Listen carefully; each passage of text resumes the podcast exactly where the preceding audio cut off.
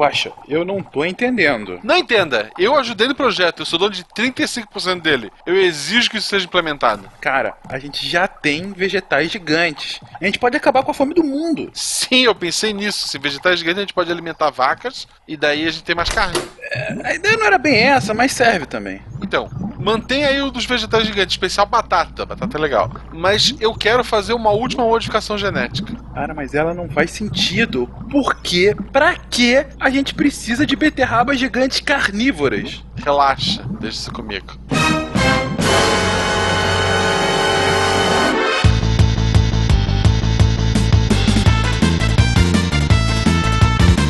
Olá pessoas, aqui é Fernando Malto Fenca, diretamente de São Paulo, e eu tenho uma pergunta. Uma planta carnívora come a sua batata da perna? Ai, credo.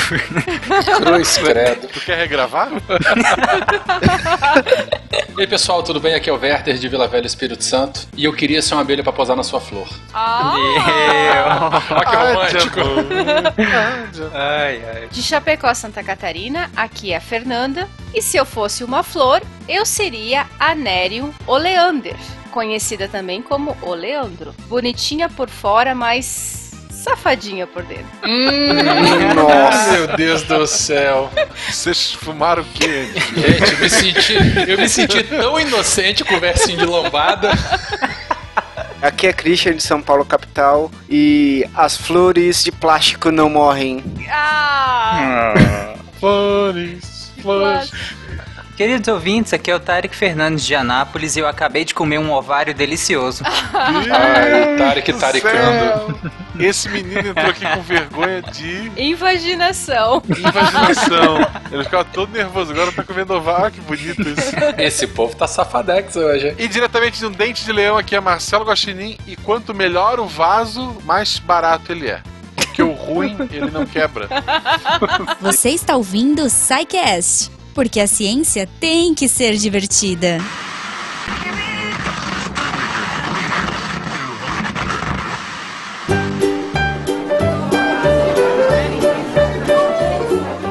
Então, Juba, aí quando eu acordei, eu vi que eu tava no meio do pilotis da faculdade. Todo mundo me olhando, inclusive os professores. Sei. Aí eu olhei pra baixo e eu vi que eu tava completamente pelado. Do Ai, jeito que eu vi o mundo. Ah, Aí eu tapei as minhas partes, olhei desesperado em volta. Cara, foi aí que eu vi, saindo de trás de uma pilastra, um guaxinim bêbado. E aí, assim que ele me viu, ele saiu correndo e pulou bem no meu... ah, ah, Fencas, tá chegando gente? Depois você me conta? Tá, né?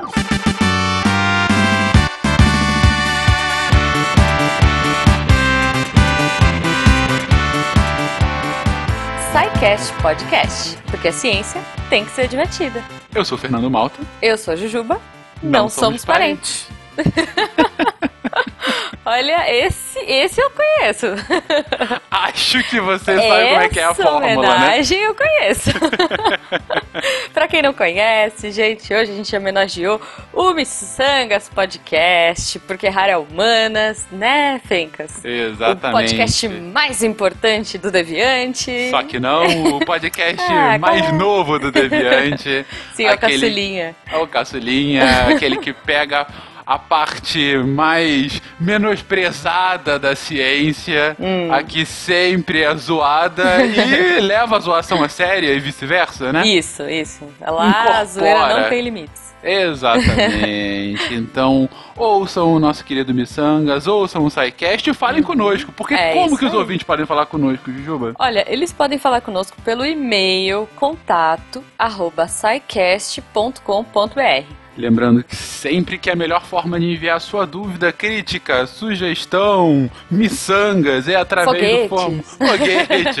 é através do formulário de contato do site. Lá procura no menu contatos que você fala conosco. Sim. Aproveitando, Fencas, falar conosco é uma coisa que a gente sente falta de vocês, ouvintes. Pois é, somos carentes, gente. É, Falem conosco. Sim. Não, na verdade, a gente fez isso no Missangas e foi muito bacana, deu muito certo. Vocês são Sim. incríveis, vocês são ouvintes demais. Estamos sentindo saudades e sentindo falta dos comentários de vocês. A gente quer saber como que tá, se vocês estão gostando dos caminhos aí que estão seguindo, se vocês estão gostando do Fencas, se vocês estão gostando do Tarek, na leitura de e-mails agora, maluquice total. Mas, eh, enfim, a gente quer saber de vocês, então, poxa, é, comentem aí embaixo no post ou mandem e-mail pra gente pra gente saber o que, que vocês pensam, saber se vocês gostaram do episódio. Falem sobre o episódio, a gente sabe que tem um monte de gente, um monte de especialista aí ouvindo a gente. Então, por favor, entrem em contato que a gente quer falar com vocês.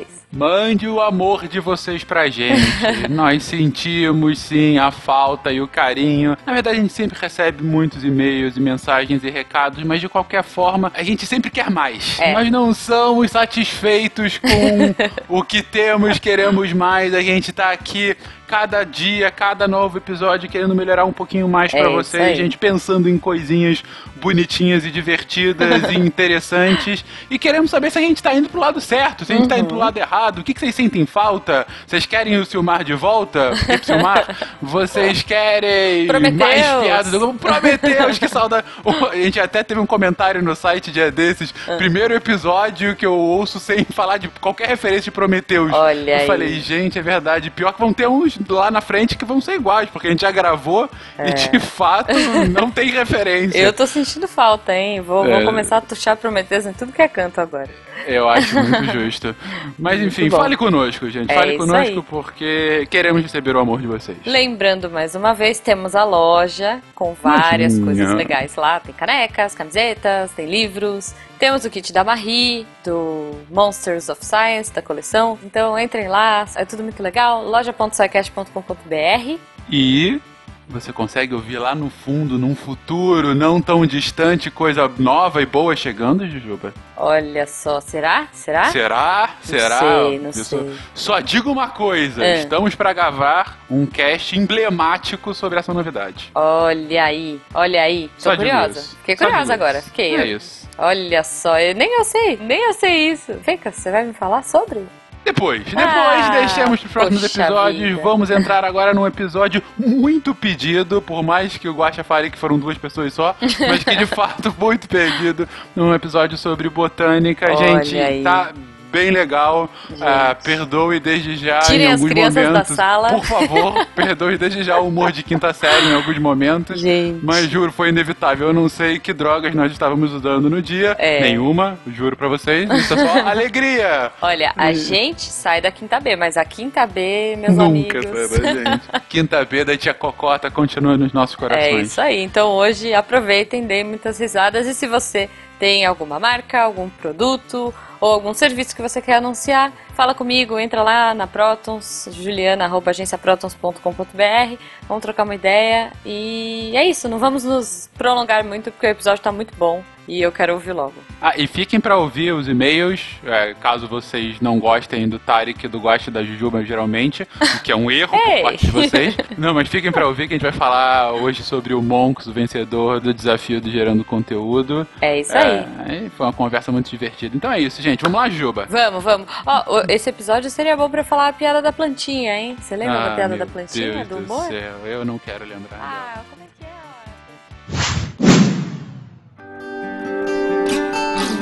As plantas já são estudadas há milhares de anos. Até o final do século XIX, a botânica era um ramo da medicina que utilizava as plantas com propósitos médicos ou estudada para fins de filogenia, similaridades e diferenças entre os diferentes tipos vegetais e entre os animais. Atualmente, a biologia vegetal é uma ciência complexa que aborda diferentes áreas de estudo dentro da botânica: morfologia, anatomia, taxonomia e sistemática vegetal citologia, engenharia e genética, botânica econômica, etnobotânica, ecologia vegetal e até mesmo a paleobotânica. As plantas atuais são uma grande esperança de fontes renováveis de energia para as atividades humanas. Plantas extintas, em um remoto passado geológico, são responsáveis pelo acúmulo maciço de gás, óleo e carvão, dos quais nossa civilização tanto depende hoje em dia. Como produtores de compostos energéticos, esses organismos são o meio pelo qual todos os outros seres vivos obtêm energia e materiais para nossa existência. Enfim, a vida na biosfera como a conhecemos simplesmente não existiria não fossem esses magníficos organismos fotossintetizantes, desde as mais simples bactérias cianofícias até o pé de alface que acompanha nosso feijão com arroz de todos os dias.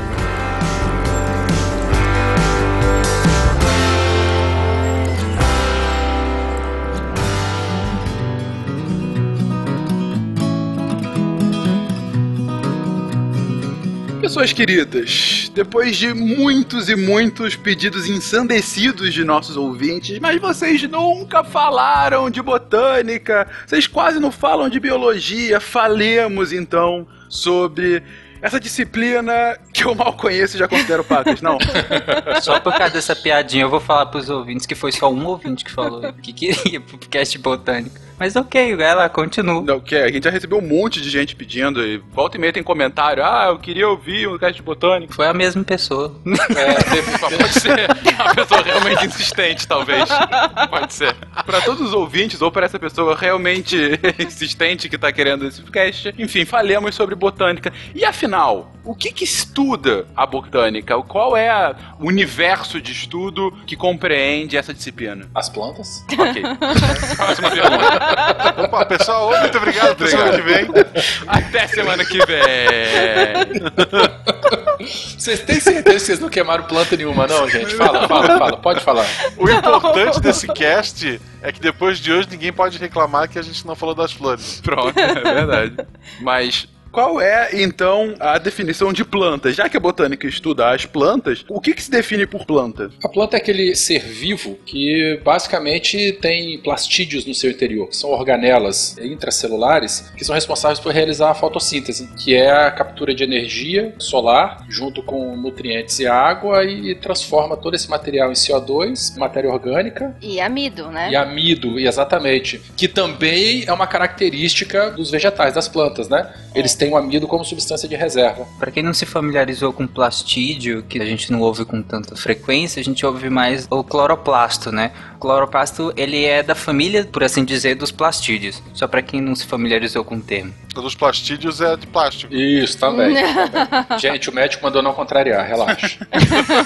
Mas enfim, a gente falou bastante sobre células no cast específico para isso, é, onde a temática foram as células, e a gente falou, mencionou alguma coisa também sobre a célula vegetal. Então vale a pena dar uma, voltinha lá para poder ouvir esse cast novamente. É, e como as plantas elas fazem fotossíntese na sua maioria, elas todas são consideradas organismos autótrofos. O que, que vem a ser um organismo autótrofo? É aquele que produz o seu próprio alimento. Então, as plantas são os organismos que conseguem produzir seu próprio alimento através da energia solar. Faz a fotossíntese, armazena o amido como substância de reserva e ainda libera o gás carbônico através desse processo de fotossíntese. E como o Marcelo diz, as plantas são a comida da nossa comida, né? Elas são a base da cadeia alimentar de todos os seres vivos presentes na Terra. Todo mundo se alimenta de plantas. Exato. Ou se alimenta de alguma coisa que se alimenta de plantas, né? Eu queria taricar um pouquinho. Ai, vai. A única exceção a isso são os organismos que fazem quimiossíntese, né? Isso mesmo. Lá naqueles ecossistemas independentes da luz solar, existem bactérias que fazem quimiossíntese. É uma reação química análoga à fotossíntese. Também ocorre a produção de biomassa e tal, mas é na ausência da luz solar. A fonte de energia são compostos químicos que emanam lá da crosta terrestre. Mas isso é outra coisa. Mas existem também algumas plantas que elas perderam a capacidade fotossintetizante, porque para fazer a fotossíntese a planta precisa da clorofila, que é o pigmento que dá coloração verde ou esverdeado para a planta. E se ela perde essa capacidade fotossintetizante, indica que no organismo, na planta, não há nada verde que possa fazer a fotossíntese. E aí elas acabam tendo que se alimentar de outras coisas ou por quimiossíntese, como o Werther explicou, ou ainda elas acabam se alimentando, entre aspas, de matéria morta, né? Como se fosse um tipo de fungo,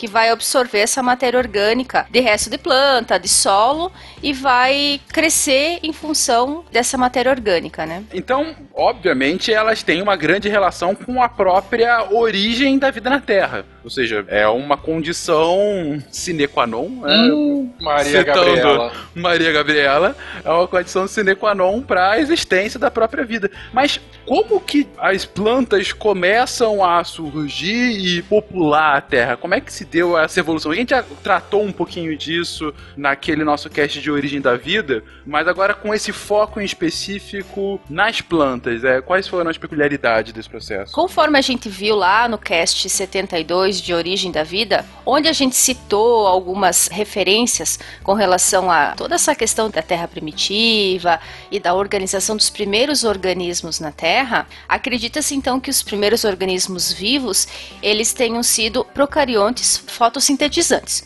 Ou seja, organismos que são muito semelhantes às atuais cianobactérias. Que, que são as cianobactérias? É um grupo metade bactéria, metade alga. Para assim dizer e facilitar as coisas, porque é um grupo bem complicadinho de se estudar e os cientistas até hoje ainda não sabem se classificam como bactéria ou se classificam como alga. Eles ficam no meio termo e eles são organismos extremamente pequenos, né, microscópicos na maioria dos casos e presente praticamente em todos os tipos de ecossistema. Muito cosmopolita. Você praticamente encontra as cianobactérias em qualquer lugar, ou água, ou ambiente úmido, ou terra de floresta, tronco de árvore, folha, enfim, tu encontra elas em qualquer ambiente. Só para quem consegue visualizar um cladograma, na cladística, as algas elas estão logo atrás dos primeiros vegetais que nós vamos falar, que são as briófitas, e o ponto, vou falar ponto de ruptura, que é o que é mais fácil de visualizar,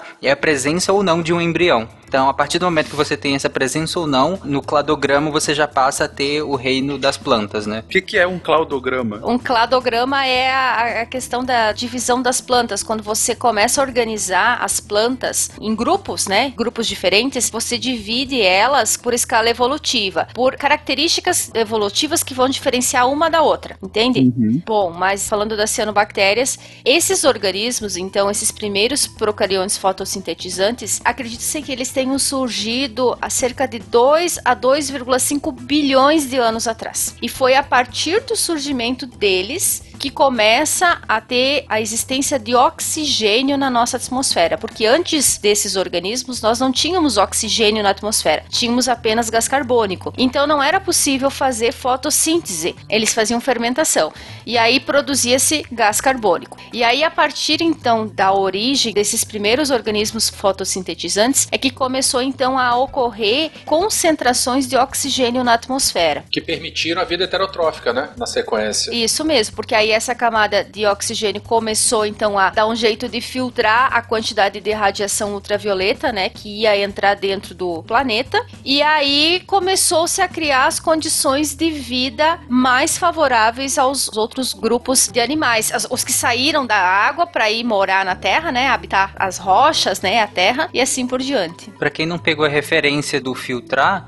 a camada de ozônio, ozônio é O3. Isso mesmo. É, e só lembrando, esses organismos, eles são marinhos, né? Vivem no mar. Então eles primeiro tiveram que saturar as águas de oxigênio, para depois o oxigênio ele ser exportado, né? Ou ele migrar para a atmosfera. E na atmosfera foi enriquecendo cada vez mais, e depois essas moléculas de oxigênio se juntaram e formaram essa camada de ozônio, que é tão importante para a manutenção da vida na parte emersa do planeta. Porque o ozônio é uma substância que degrada membranas, não é isso? Membranas celulares. Então, ozônio não, perdão, os raios ultravioletas. E a camada de ozônio, Isso. ele impede o excesso desses raios ultravioletas na superfície terrestre. Ele também degrada DNA. É, isso é verdade. Tanto é que acredita-se então que a vida primitiva ela de- se desenvolveu submersa, bem longe da superfície do oceano, porque quanto mais perto da superfície dos grandes oceanos, maior era a quantidade de radiação ultravioleta antes de ter esse oxigênio na atmosfera, né? Então essas pequenas cianobactérias, essas algas primitivas, elas se desenvolveram então primeiramente submersas nesses grandes oceanos.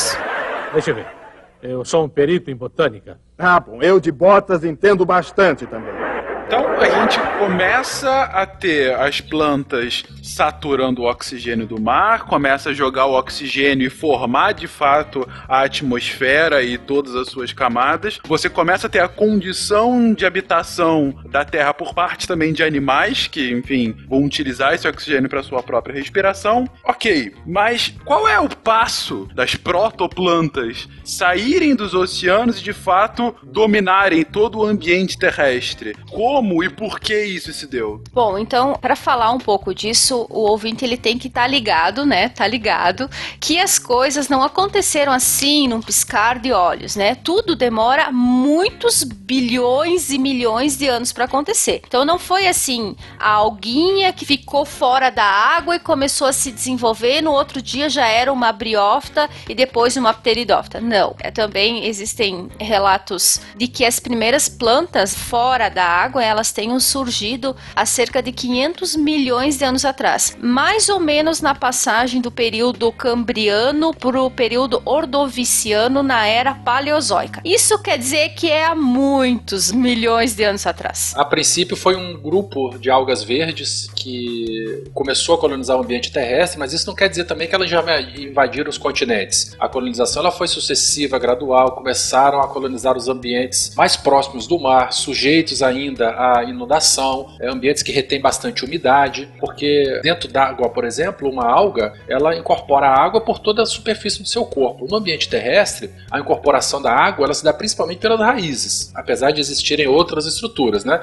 Mas só pelo fato de já criar raiz e ter vasos condutores de seiva, nós já estamos dando um salto evolutivo de algumas centenas de milhares de anos mais à frente. A princípio, acredita-se que tudo começou mesmo com um grupo de algas verdes, um talo de alga que se desprendeu e acabou encostando no ambiente um pouco mais úmido e a partir daí começou essa colonização. É, até porque as plantas, assim como também os animais, na escala evolutiva dos animais, a gente percebe isso, que todos eles são muito ligados, por exemplo, à questão reprodutiva. Para as algas se reproduzirem, elas precisam estar na água, porque existe toda uma condição de divisão celular, enfim, que tem que ser na água. Tem que estar tá molhadinho. E tem que estar tá molhadinho.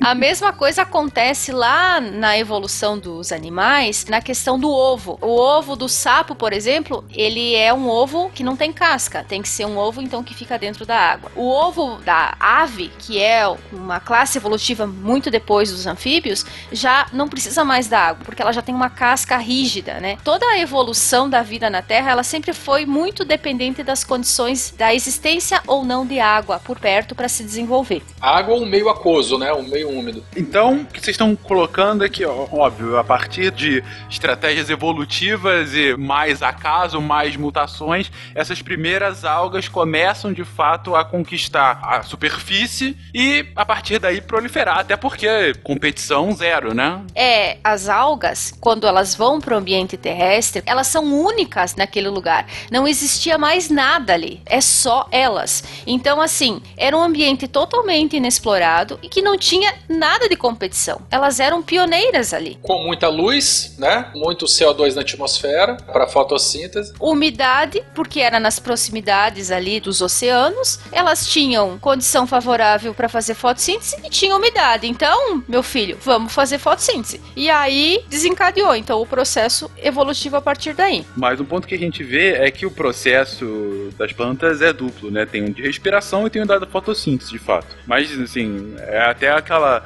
quebra de crença que ah, a planta não utiliza oxigênio. Não, a planta respira também utilizando oxigênio, certo? Sim. Tanto é que na escola lá eu lembro que não era bom ter planta dentro do quarto da gente. Por que, que não podemos ter um vaso de planta dentro do nosso quarto? Essa era uma pergunta que caía na prova, inclusive, né? Na prova de ciências. Por que, que não podia ter? E aí vem a explicação, né? Que durante o dia as plantas elas retiram o gás carbônico da atmosfera, utilizam para fazer a fotossíntese, para gerar o amido e devolvem para a atmosfera oxigênio. Só que durante a noite, a fase noturna da fotossíntese é o contrário. Elas usam o oxigênio que está na atmosfera, no quarto, na sala, sei lá, na floresta, fazem o processo da fotossíntese noturna e devolvem para a atmosfera o gás carbônico. Então aquela velha, aquele mito famoso de que a Amazônia ou as grandes florestas são o pulmão do mundo, aquilo lá é falso, é uma farsa. Não é. É, mas é bom lembrar que ela é o pipi do mundo. Que se destruir a Amazônia,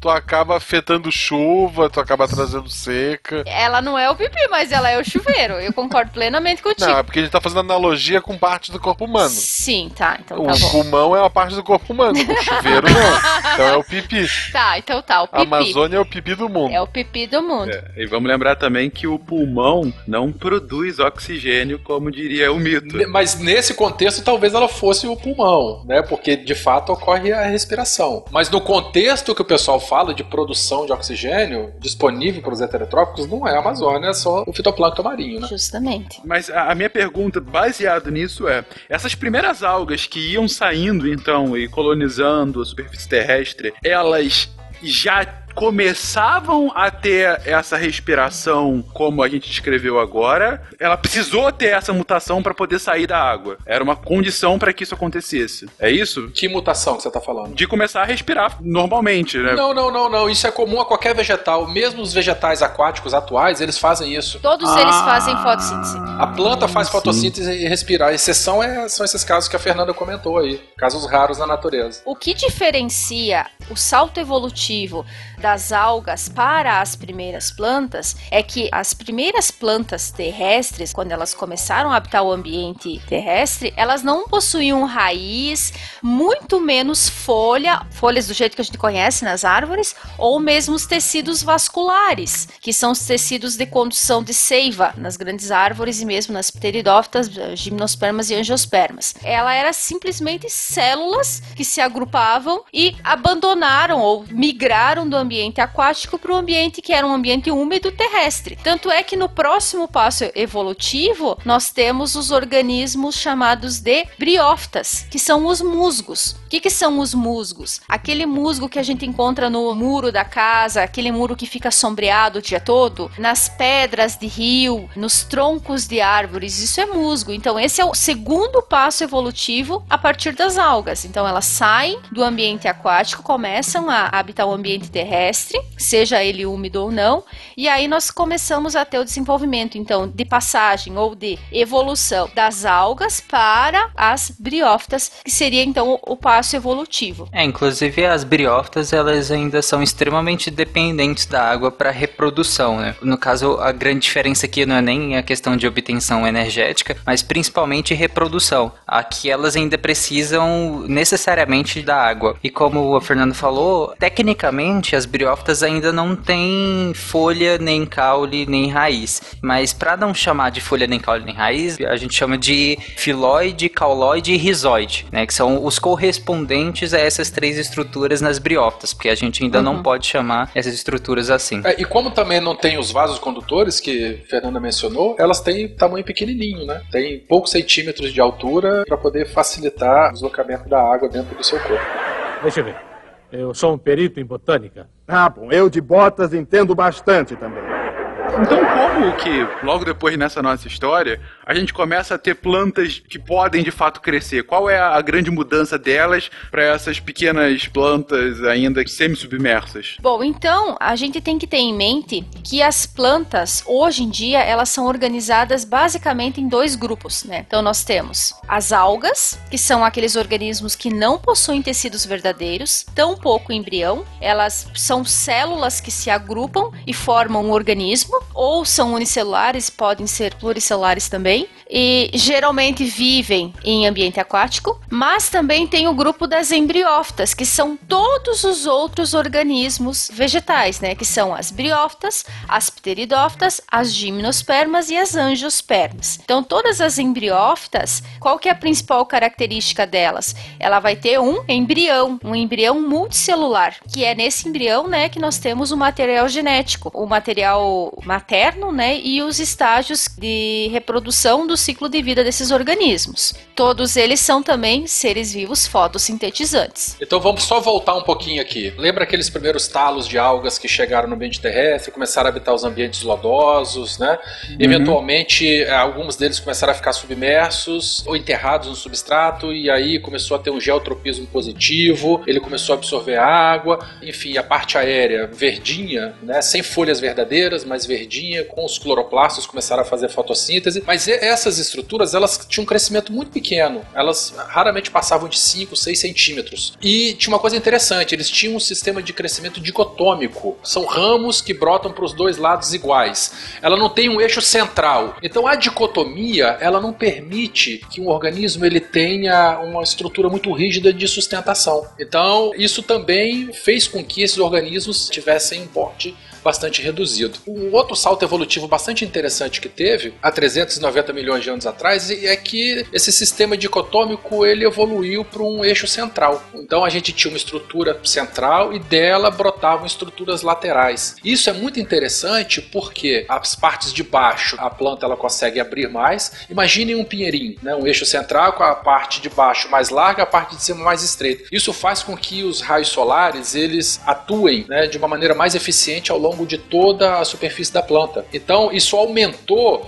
a eficiência fotossintética desses vegetais. Paralelo a isso, a gente começou a ter também o achatamento dessas estruturas de sustentação, dando origem às folhas como a gente conhece hoje. As folhas ah, nervuradas, né? As nervuras Isso. das folhas. E isso só aconteceu porque lá no período devoniano nós tivemos uma baixa de aproximadamente 90% dos níveis de gás carbônico atmosférico. E aí, como resultado disso, nós tivemos sistemas de eficiência fotossintetizante maiores, né? Mais eficientes. E uma das formas de fazer isso era justamente ter a folha nervurada, né? Que aumentaria então a eficiência da fotossíntese dentro para a planta, no caso. Que vai aumentar a área de exposição de cloroplasto. né? Isso. Com baixa disponibilidade, foi selecionado né, plantas que tinham eficiência energética maior. E justamente. Muito interessante. Então, de fato, acabou sendo selecionadas, como o Tarek colocou, as plantas mais eficientes, dada a nova condição do ambiente em que as plantas estavam. É engraçado que quando a gente pensa em evolução, a gente pensa nos bichinhos, né? Mas as plantas passaram pelo mesmo processo. E elas foram pioneiras, né? Sim. E o surgimento das folhas, né, o desenvolvimento ocorreu há 350 milhões de anos. E muito pouco tempo depois, há 300 milhões de anos, a gente já tem aquelas grandes florestas do carbonífero. Um ambiente terrestre completamente dominado pelos pinheiros, né, pelas sequoias, pelas gimnospermas, né, que nós vamos falar um pouquinho mais pra frente. E de aproximadamente 150 milhões de anos depois, a gente tem o surgimento das angiospermas, que são as plantas com flores, frutos e semente que a gente conhece.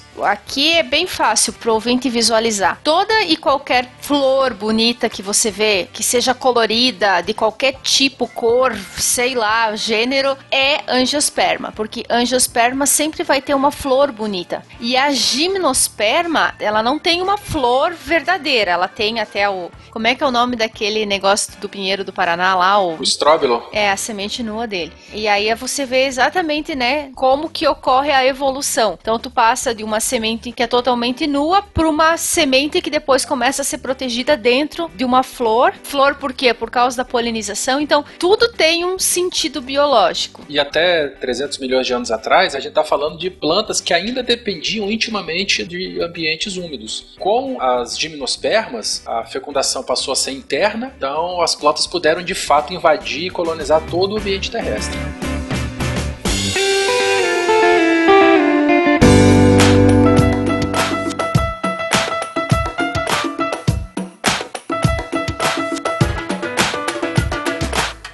Vamos falar um pouquinho dessa categorização de cada uma delas. A Fê mesmo comentou aqui das diferenças dos tipos, desses tipos maiores, né? Enfim. Cris, você fala um pouquinho das algas pra gente? Sim, sim. Então, as algas vieram do latim o significado, que são popularmente conhecidas do latim ervas marinhas, e são, como a gente já falou, são seres que não têm vascularização, não têm raiz, caules e muito menos as folhas, ou seja, elas são apenas vai um amontoado de células que se agruparam e estão se comunicando de forma mais rudimentar entre si para trocar todas as suas produções de alimentos e principalmente elas têm três divisões. Elas são as cloróptas, feófitas e as rodófitas. E por que dessa subdivisão?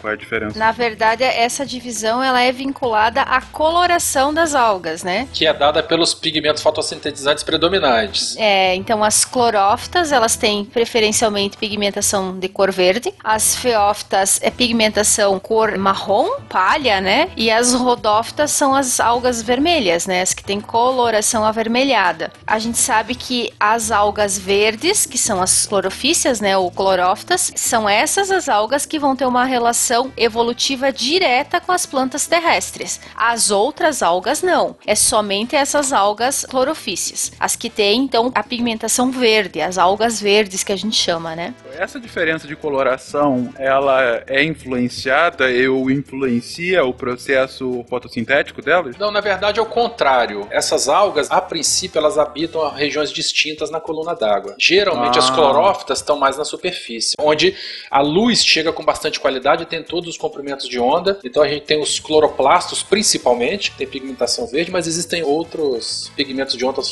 fotossintetizantes. Aí a luz vai ficando com uma qualidade menor, aí entra em ação as feófitas e rodófitas, né? Então assim, cada alga, ela tem essa cor em função do pigmento fotossintetizante predominante. Só que vai chegar uma hora que não vai ter alga nenhuma também. Elas têm diferenças entre si, assim, várias diferenças entre si, e como o Fernando falou em relação de eficiência, elas mudam um pouco em relação a, até a própria clorofila que elas têm. Por exemplo, as algas verdes, elas têm clorofila A e B, enquanto as marrons, elas têm A e C. Então, o próprio pigmento da clorofila muda de configuração. E os pigmentos que são acessórios também. É, essas algas não têm só clorofila para dar cor a elas. A clorófita, ela tem a- os carotenos, eles têm as xantofilas. As algas marrons, elas têm outro tipo de pigmento, então elas vão mudando de pigmentos e, consequentemente, até podem mudar, mas eu não acredito que seja considerável a eficiência energética de cada uma. Mas muda também a substância energética de reserva de cada uma, enquanto uma armazena como amido, outras armazenam como óleo mesmo, ou outro tipo de amido, então elas têm algumas diferenças assim. E aí, essas diferenças também vão se fazer presentes no uso culinário delas. Por isso, o estudo do grupo das algas, né, a ficologia, ela continua ainda sendo um campo bastante complexo. Ainda tem muita literatura que trata de formas distintas, né? Você tem autores tratando de um jeito, daqui um pouco você tem outros livros de autores diferentes que tratam uma classificação totalmente diferente em termos de classificação, né? As algas têm um grupo bastante amplo de organismos, até por causa das colorações diferentes e da forma de organização celular, do material de reserva, enfim. E aí você tem um emaranhado muito complexo de entendimentos ou mesmo de classificação ali dentro desse grupo, né? Até porque tem alguns que são vão de microscópicas a algas com 30 metros de comprimento. É, as laminárias, né, são algas que crescem aí, como o Tarek falou, dezenas de metros. 30 metros? Uhum, 30 metros. Já viu aquelas florestas subterrâneas em filme? Subterrânea não, subaquática. Essas florestas são scalps, são muito comuns em áreas de ressurgência, onde ocorre o enriquecimento da água do mar. Em águas frias, geralmente, né? Na Califórnia, os bancos de kelp são muito famosos. E eles crescem mesmo dezenas de metros de profundidade, desde baixo até a superfície. Caraca. É, e essa floresta só é possível porque, apesar de ela não ter toda a vascularização, toda aquela parte mais rígida, só é possível porque a, a água segura ela, né? Então dá sustentação pra ela poder crescer desse tamanho. É, ela não precisa se preocupar com gravidade, né? Dentro da água. Mas uma alga de 30 metros não tem algum tipo de predador natural?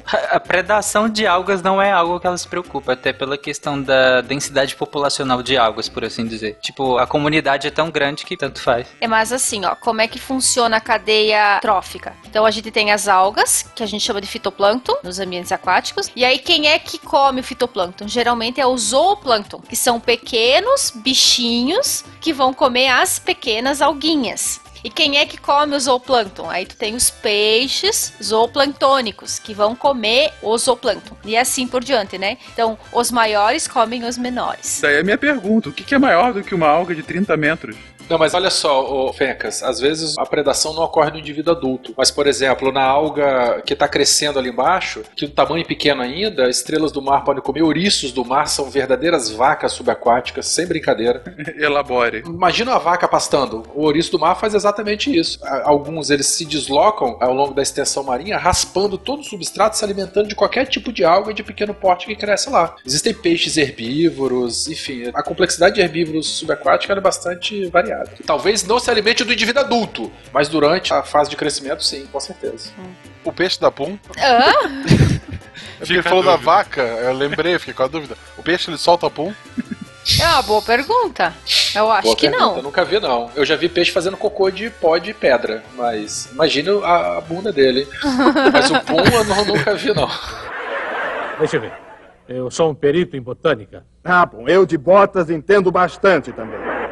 O que eu ia falar agora, Fernando, essas algas que eu falei de 30 e pode chegar até 60 metros, que são as algas pardas, elas são muito usadas na culinária japonesa, que é a laminária, a espécie laminária. Olha aí o predador. O predador. É verdade. O predador das algas é o japonês. As algas elas não são utilizadas só como alimento, mas a indústria farmacêutica de cosméticos elas utilizam o agar, que é uma substância estruturante da célula vegetal, tipo uma gelatina, é muito utilizada como espessante de alimentos, espessante de produtos, Meio de cultura, né? meio de cultura, assim, de microbiologia. E por que, que ela é boa pro meio de cultura? Porque ela é uma gelatina. É um meio úmido que retém água. Você pode enriquecer esse meio com qualquer substância, seletiva ou não, nutritiva, limitador de crescimento de micro-organismos. Então você consegue alterar o ambiente para que a comunidade microbiológica responda da maneira que você quer. Viva as algas. Viva as algas.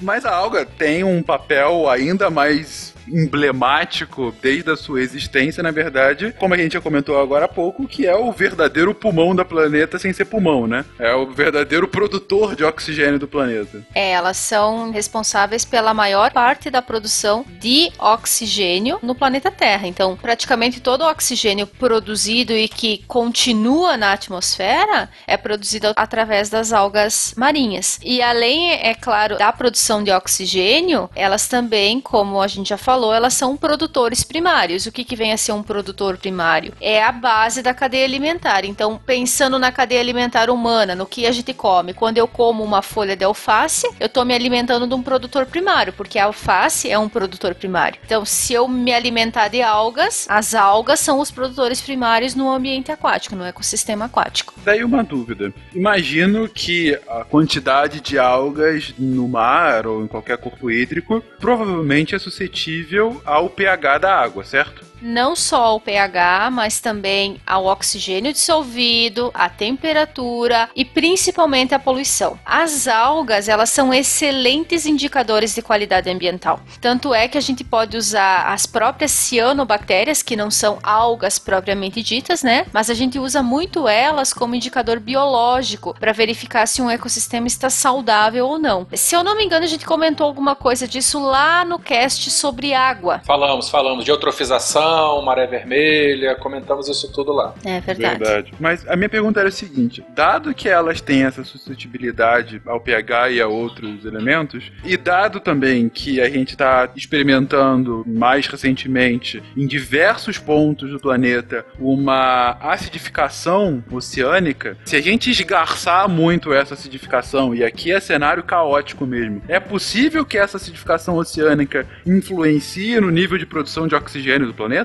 Pode influenciar, porque aí você tem a destruição dos corais. A partir do momento que você altera um dos níveis da cadeia trófica, você acaba alterando outros níveis também. É, sem falar que o aumento da temperatura diminui a, a solubilidade de gases na água, né? Então acaba que interfere em toda a cadeia alimentar se você tem menos oxigênio disponível. Só que tem um detalhe importante aí, Fencas.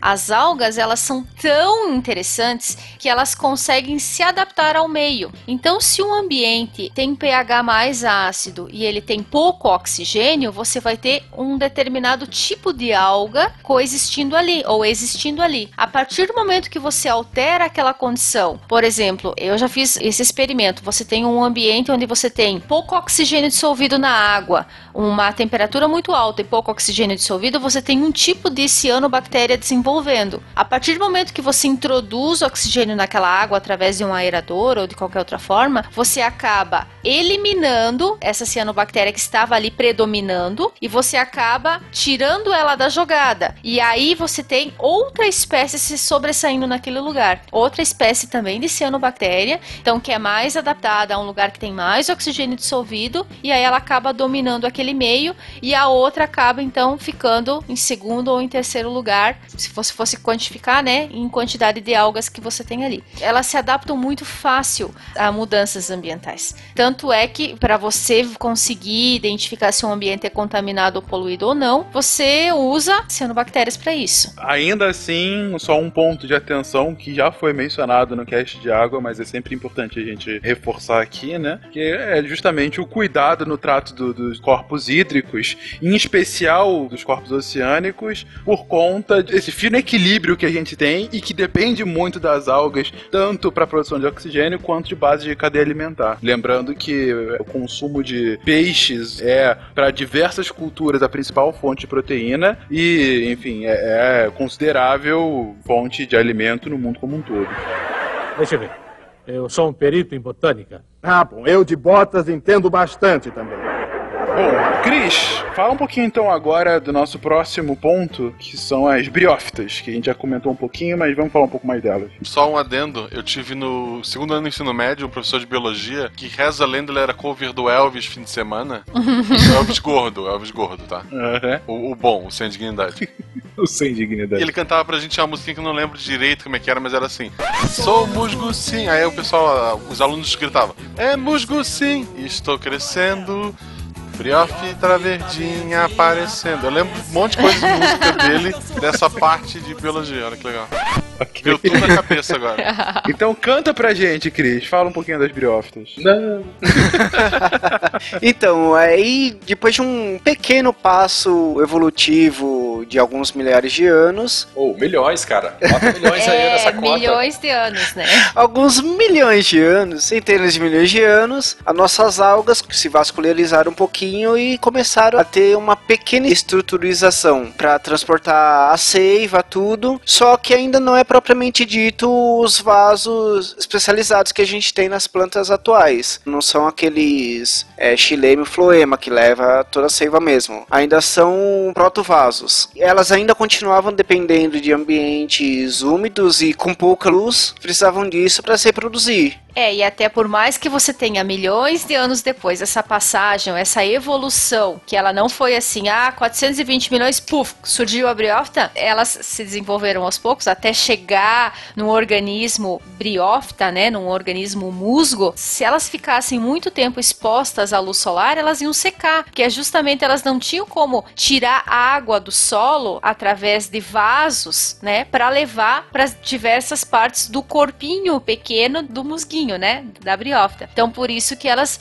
preferencialmente habitavam e até hoje habitam ambientes que são úmidos. E aqui é importante que a gente não pode confundir os musgos com os líquens. Os líquens é uma estrutura mais seca, bem mais seca do que o musgo, e ele é uma simbiose entre um fungo e uma alga. E o líquen também é um indicador de qualidade ambiental do ar, principalmente, né? E o musgo não, ele é uma coisa mais molhada, mais úmida até se, quando você tira um musgo assim para você fazer algum trabalho de identificação, ele vem com uma parte de terra junto. Você não consegue separar muito bem a estrutura vegetal da terra ou do caule onde ele está fixado, porque a, a, fixação é muito intrínseca, é muito forte, né? E aqui as briófitas, como eu falei já também, elas precisam necessariamente da água para se reproduzir. Os esporos precisam necessariamente cair no ambiente extremamente úmido para se desenvolver e gerar uma planta e os gametas também precisam de água para poder haver a fecundação. Então que ela é extremamente dependente de um ambiente muito úmido. Quem é garoto Discovery e acompanha esses programas de sobrevivência aí da vida, quando os caras estão lá no, em regiões muito úmidas que retiram aquelas placas de vegetação para forrar o fundo de abrigo ou forrar a cobertura, e esses são os musgos, são as briófitas que a gente está falando. E elas são, então, sempre consideradas plantas pioneiras. Então, se você tiver um desastre ambiental,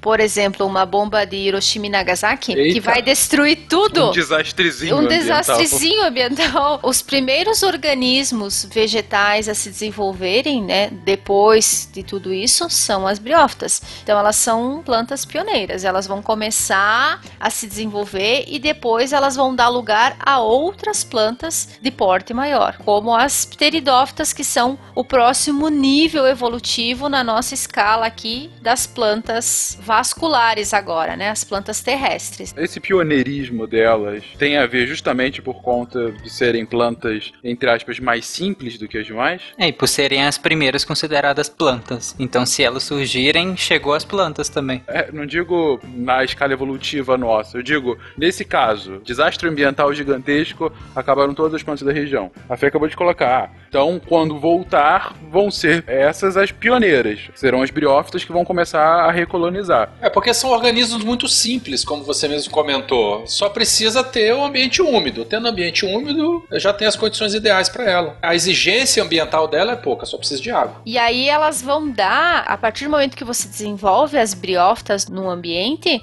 ela vai dar suporte para o desenvolvimento das outras plantas. Por exemplo, numa área que sofre uma devastação ambiental, você não vai ter depois, sei lá, de 3, 4 anos o surgimento de angiospermas ali. Ela vai começar sempre por plantas simples, por organismos pioneiros e que têm poucas exigências para se desenvolver. E aí vai criando o terreno, vai adaptando e vai deixando a coisa mais fácil para as outras plantas se desenvolverem. É, até porque para crescer um angiosperma, que é uma árvore grande, grande porte, com fruto e tal, você precisa de solo, você precisa de animais, você precisa de polinização, você precisa de uma série de coisas que ele- essas coisas vão se desenvolvendo aos poucos. Então é claro que a vegetação vai acompanhando esse desenvolvimento do ambiente, do solo. O solo vai se enriquecendo de matéria orgânica, vai se enriquecendo de matéria inorgânica também, e assim sucessivamente. O que a Fernanda falou de criar terreno é literalmente mesmo, porque essas plantas ela- elas vão morrendo, a biomassa vai sendo transformada, vai sendo degradada, vai se transformando em nutriente, ao mesmo tempo que quimicamente elas vão atacando as rochas, o solo, né, promovendo o intemperismo da rocha e transformando o solo em partículas menores que depois permitem aí a colonização das outras espécies. Pô, bem legal, bem legal mesmo. Aí começa a fazer todo um sentido biológico, de fato, o porquê dessa evolução. E aí a gente já pode, inclusive, começar a falar do próximo degrau evolutivo, que são as pteridófitas.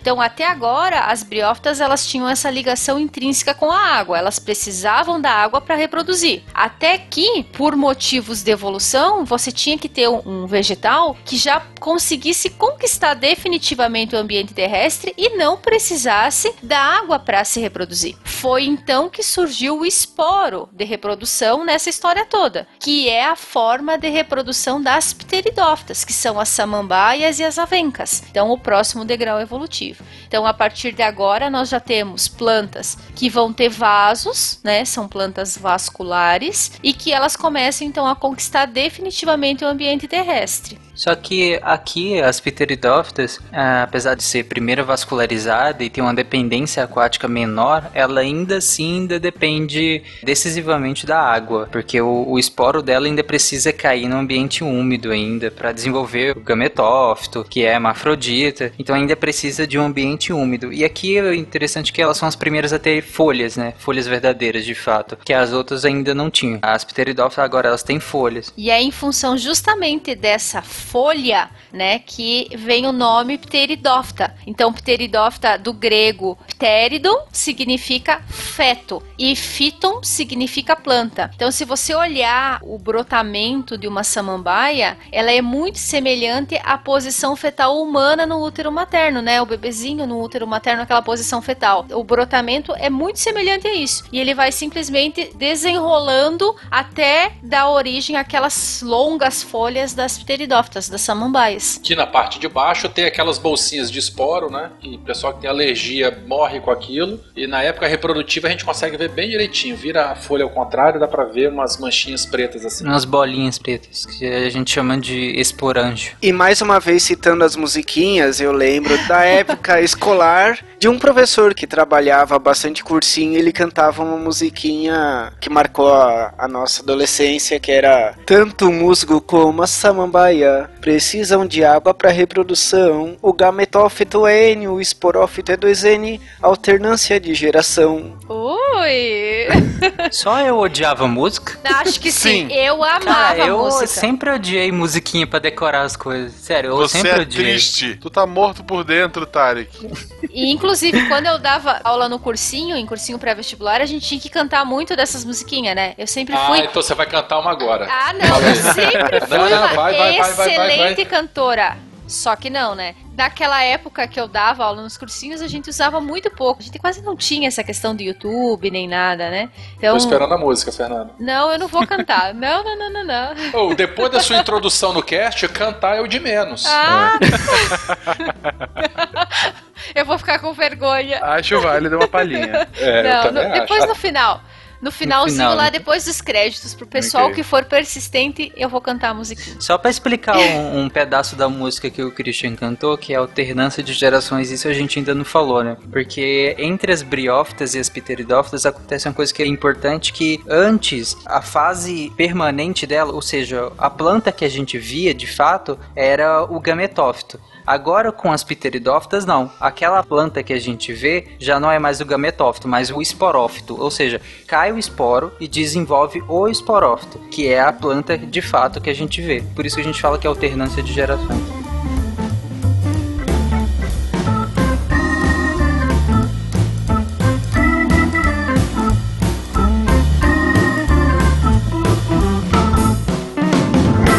Atenção, Krezebeck! Krezebeck, meu filho! Vamos lá que vai começar a baixaria. Então a gente chega num ponto em que você tem esporos que precisam da água para fazer de fato reprodução, até ter uma nova evolução e plantas que não precisam mais nem da água para continuar, quer dizer, para viver, claro que ela vai precisar, mas para reprodução, que são as gimnospermas, não é isso? Isso mesmo, gimnospermas. E gimno é, significa nu e esperma Meu significa Deus, semente. Eu não tô pronto pra isso.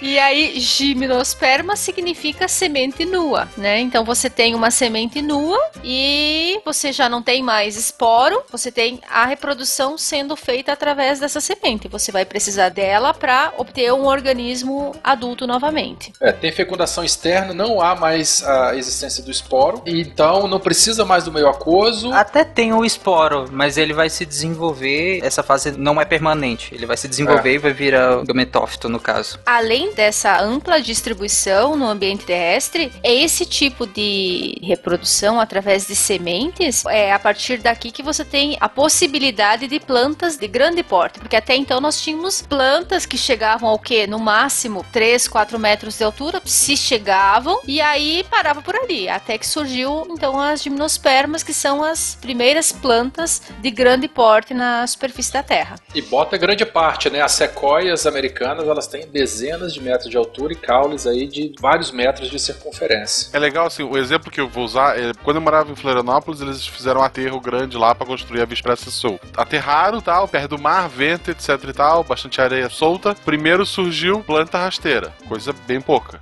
Depois foram surgindo plantas gradativamente maiores. Só que tu ainda chegava lá e dava uma olhada. Hoje, grande parte foi depois retirada e tal, mas tu ainda tem áreas lá que tu chega lá, tu ainda vai ver que a borda é uma planta herbácea mesmo, é rasteira, e aos pouquinhos essa planta vai crescendo até plantas maiores. Óbvio, não árvore, né? É perto do mar. Mas as plantas maiores estão no meio, quase um círculo. Essa evolução toda que foi dita aqui no cast nunca poderia ter começado da planta maior, porque tu precisava da menor para proteger, sei lá, do vento, para outra poder crescer mais, e daí a próxima poder crescer mais e criar todo esse desenvolvimento. Uma planta acaba não só sendo a evolução da outra, mas também ela servia como uma proteção para que a outra possa existir. Ô Marcelo, no teu exemplo aí, não necessariamente se trata de evolução, mas é mais de é, sucessão ecológica. Né? E pode perceber que às vezes a mesma plantinha pequenininha que está na borda do fragmento, a mesma espécie você vai encontrar lá dentro em tamanho maior. Sim. Isso é bastante comum em vegetação litorânea porque na beira do mar, a brisa marinha, a areia, o sal, isso danifica as gemas apicais, que são as regiões de crescimento das plantas. Então elas têm um crescimento mais baixo e mais espalhado. E é exatamente isso que você falou. À medida que vai se distanciando perto da praia, do mar, mais para dentro da restinga, essas forças físicas elas diminuem de intensidade, então permitem que às vezes a mesma espécie lá dentro cresça mais ou que espécies mais sensíveis só cresçam do lado lá mais interno da restinga. Então você descreveu muito bem aí um processo de sucessão ecológica e fitofisionomia vegetal. É, e em ecologia, esse efeito é chamado de efeito de borda, né? Que é as plantas de borda são menores que as plantas de interior. Só para explicar as gemas apicais, ele é um tecido que a gente chama meristemático, que é responsável justamente pelo crescimento da planta. Então, quando você danifica as gemas que são apicais, ou seja, as que estão lá na ponta, ela tende a ter um crescimento horizontal, porque as gemas laterais elas vão se desenvolver melhor. Isso tem a ver com, a pergunta que eu queria comentar, Tarek, demais. Tá perfeita a explicação do Marcelo, mas por que que nas pteridófilas já não foi possível um crescimento maior? A Fê colocou aqui, ah, as maiores que eu conheço têm 5 metros. Ainda que haja maiores, por que que você não tem pteridófilas de 20 metros? A própria vascularização dela ainda é primitiva, né? Ela ainda não tem uma vascularização tão bem feita quanto a da gimnosperma e da angiosperma, e é bem complexa essa transmissão de seiva bruta e elaborada entre as folhas e a raiz, né, da planta. E as pteridófitas, elas ainda não têm isso extremamente bem sustentado, além dos tecidos de sustentação. É, e além disso, ainda tem a questão da própria necessidade de você ter água por perto, né? Porque as pteridófitas, elas também elas se desenvolvem em ambientes que são úmidos, preferencialmente. E aí, ambientes úmidos geralmente vai ter um solo mais encharcado de água. Então, como é que você vai conseguir num solo encharcado dar suporte a árvores de grande porte? Tu não tem esse suporte. A perda da dependência direta de um solo tão encharcado pela gimnosperma acontece principalmente por um mecanismo que desenvolve a partir delas, que é a formação do tubo polínico. Porque antes você precisava necessariamente da água para junção dos gametas, né? Você precisava que na água os gametas se encontrassem e aí ocorreria a fecundação. Mas com as gimnospermas agora, o pólen, quando ele chega na semente, no caso, ele forma um tubo polínico, que é por esse tubo que ele vai fecundar a oosfera e vai gerar uma nova planta, no caso. É a formação desse tubo polínico é o grande ponto, por assim dizer, de ruptura em relação à baixa necessidade de um ambiente aquoso. Ponto, tubo polímico, gimnosperma, clímax. A gente tá falando de que mesmo, assim? Nós estamos falando de sacanagem em planta. Ô, ô, Marcelo, esse seria o clímax do ponto evolutivo entre pteridófitas e gimnospermas. Gente, por favor. Chega. Por favor, era um programa de família. Para então exemplificar que, sei lá, eu acho que os nossos ouvintes devem estar meio perdidos nesse ponto da conversa, né? Ah, exemplos então de gimnospermas aqui no Brasil. A gente sabe que nas regiões temperadas a gente tem as grandes florestas boreais, né? Formada por taiga. E aqui no Brasil, no sul do Brasil principalmente, nós temos a mata de araucária nas regiões do sul do Brasil, que é formada pelo pinheiro, ou mais conhecido pinheiro do Paraná, ou araucária angustifolia, a principal, né? Existem outras espécies. Tanto é que ela é o símbolo do Paraná. E aqui em Chapecó, inclusive, nós temos ainda resquícios de floresta de araucária aqui no, numa flona, numa floresta nacional aqui. E a região aqui de Lages, que é a região do Planalto, ainda bons resquícios de floresta de araucária. Outra coisa interessante da gimnosperma agora é que o gameta masculino é alado, né? Meu É, Deus, caralhinhos voadores. Só melhora, hein? Só melhora. Pra- explicando o que é alado. Ma- Tarik, explica o que é alado, por favor. é, Quem desenhou caralhinhos voadores na porta do banheiro? Não, é que o, o pólen, né, o grão de pólen, que é o gameta masculino, né, ele tem estruturas que possibilitam a condução pelo ar. Então por isso que a gente chama que é um gameta alado, né, porque ele pode ser conduzido pelo ar. E é muito interessante que no pinheiro as estruturas masculinas ficam em cima, né? Estrategicamente. Ah, exato. E as femininas embaixo. É. Justamente para que os caralhinhos voadores possam Possam chegar ao seu destino. Ai, Caramba. ai, ai. Meu Deus, é por isso que eu dei o plano essa bosta. Marcelo. Então está tudo bem, ela está lá gozando a tua cara. que horror, Marcelo. Nossa, até eu fiquei sem graça agora. Ai, ai. Bom que quando você cheira, você cheira a estrutura reprodutiva das plantas É? também, né? Nas flores. E interessante que nas gimnospermas, então, depois que ocorre a fecundação lá do gameta alado que vai voar com o ventinho até chegar lá no outro. Não, não é né? gameta alado.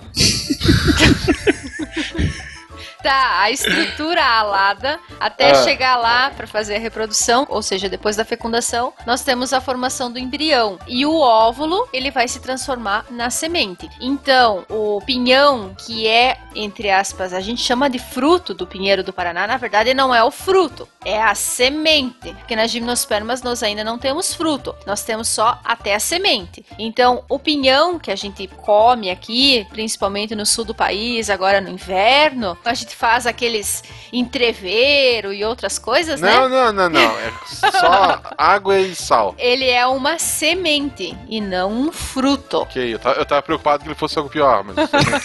Ele é, uma só, ele é só uma semente. ok, tranquilo. Ok. Eu fico imaginando assim, a pessoa tá andando assim no campo, aí pega uma flor, cheira as outras plantas. Ah! É, mas é, é nesse naipe aí. Deixa eu ver. Eu sou um perito em botânica. Ah, bom, eu de botas entendo bastante também. Mas, gente, então, posteriormente às gimnospermas, as angiospermas. É, e qual a grande diferença das angiospermas para as demais? Olha, eu sei que o esperma continua. Sim, Ah, isso com é... certeza. E eles não voam. Ah, é, e eles não vão mais, não são mais é, louquinhos por aí, né? Louquinhos. A Fernanda tá tão comedida, bicho. Bom, a principal diferença entre as gimnospermas e as angiospermas é que a partir de agora nós já temos a formação de flor e de fruto, né? Porque anjo, angiospermas vem de angeios, que significa bolsa, E o resto, Fernanda? e esperma, que significa semente, né? Então nada mais é do que uma bolsa de semente. Ai, quinta Vocês série. sabem. Quinta série C. Exatamente. Pior que quinta série, gente, vocês estão hoje. Ok. E aí esse grupo, as angiospermas, em função de você ter então a formação de flores que são geralmente bonitas e atrativas, né, sexualmente atrativas. Caraca, mas tá num nível. Não, mas é verdade. É porque a, a flor é a própria estrutura reprodutiva, né? Ela tem que ser cheirosa e bonita, cara. Ela precisa ser atraente. Tem que ser cheirosa, tem que ser bonita, porque é a estrutura reprodutiva. Quem vai disseminar vai olhar, entendeu? Isso E pra mesmo. atrair os bichos. Eu não vou nem entrar no bonita porque isso é subjetivo, mas cheirosa. Tem que ser, favor, né? Porque assim, ó, Por favor, né, gente? Ninguém gosta de coisa fedida, né? Convenhamos. Mas, em 98% dos casos, pra ocorrer reprodução tem que ser coisa bonita. Cheiroso e bonito, né? Ouvintes, pra ter reprodução tem que estar cheiroso. Ok. E aí, as gimnospermas, em função de ter essa estrutura reprodutiva bonita e cheirosa, ela vai então possibilitar que você tenha um número muito variado de espécies. Então, dentro do grupo das plantas, desse domínio, nós temos o grupo mais variado ou diversificado dentro das angiospermas. E aí nós temos a formação de dois grupos ou duas classes aqui dentro, que são as monocotiledôneas e as dicotiledôneas. Então, monocotiledôneas de um cotilédone e dicotiledôneas de dois cotilédones. E o que, que vem a ser o cotilédone? Elas são as primeiras folhas ou as folhas primitivas Só aquelas orelhinhas que ficam no feijãozinho quando a gente planta na escola. Isso, elas são as folhas primitivas, ou as primeiras folhas que vão surgir do embrião. Elas vão ir rompendo durante a germinação da semente e aí vão dar origem à planta. Então, dicotiledôneas você vai ter duas folhinhas a partir dali, e a monocotiledôneas você vai ter só uma folhinha As dali. monocotiledôneas são as gramíneas, não é isso? Isso, aham, as gramíneas. Das monocotiledôneas, elas têm as raízes mais fasciculadas, né? Que é aquela raiz que ela espalha. Ela não tem a raiz axial, que é aquela raiz que ela tem um eixo comum e a partir desse eixo ela vai ramificando. Não. As monocotiledôneas, elas têm uma raiz que ela dispersa. Ela tem um, geralmente o caule mais fino, também por isso, né? E tem outras características que são próprias. Se eu não me engano, as peças florais delas são sempre em múltiplos de três. É. Um exemplo de monocotiledônia é a cana de açúcar, né? E a laranjeira é uma dicotiledônia. Mas a cana tem fruto? Tem, ela tem época reprodutiva. Elas são, são uma- umas espigas, assim, os sabugos que ficam na ponta dela. Ali é, é- Ocorre a reprodução. são as flores, na verdade, né? A florescência. Não é uma flor assim muito bonita ou cheirosa, né? Mas é uma flor. É que a cana, ela, é- ela tem um tipo de caule que a gente chama de colmo, que é um caule segmentado. Ela é diferente de outras plantas que têm troncos, né? Que são aqueles caules mais grossos, maiores. A cana, na verdade, ela tem um colmo. Um colmo, Que é esse é. caule segmentado. Bom, e aí na gimnosperma, perdão, na angiosperma, como a gente estava falando, o órgão reprodutor é a flor. Então ali na flor nós vamos ter tanto o órgão reprodutor masculino quanto o órgão reprodutor feminino. É, imagina aquela flor clássica, né? Que tem a flor, tem as pétalas, e aí você vai ter geralmente três estruturas, se a gente olhar unidimensional. A do meio, que a gente chama de gineceu, que é o carpelo, que é a estrutura reprodutiva feminina. Nas laterais você vai ter a estrutura reprodutiva masculina, que é o androceu. É onde você tem as anteras, né? E você tem na pontinha ali, na antera, você tem as pontinhas de pólen. Então, se você Exato. olhar qualquer flor, você vai verificar que no meio você tem o órgão reprodutor feminino, que é o gineceu, e ao redor você tem geralmente um círculo ao redor do órgão reprodutor feminino, você tem o órgão reprodutor masculino, que é o filete, a antera e o grão de pólen. Aí o pólen ele vai chegar justamente no estigma, né? Que é a pontinha do carpelo. né? É, aí ele entra pelo estigma e vai lá dentro no ovário onde ocorre a reprodução. E é a partir dali da reprodução no ovário que você tem a formação do fruto propriamente dito, né? O ovário é o fruto, na verdade, o óvulo vira a semente. Isso. Não são aham. todas as flores que são hermafroditas. Aí outra coisa, geralmente não acontece autofecundação nesse caso, viu? Mas por que que é raro? É estratégia evolutiva mesmo? Porque sempre quando ocorre autofecundação, isso não é bom. Você diminui a variabilidade genética. Você acumula mutações deletivas. E é sem graça, né?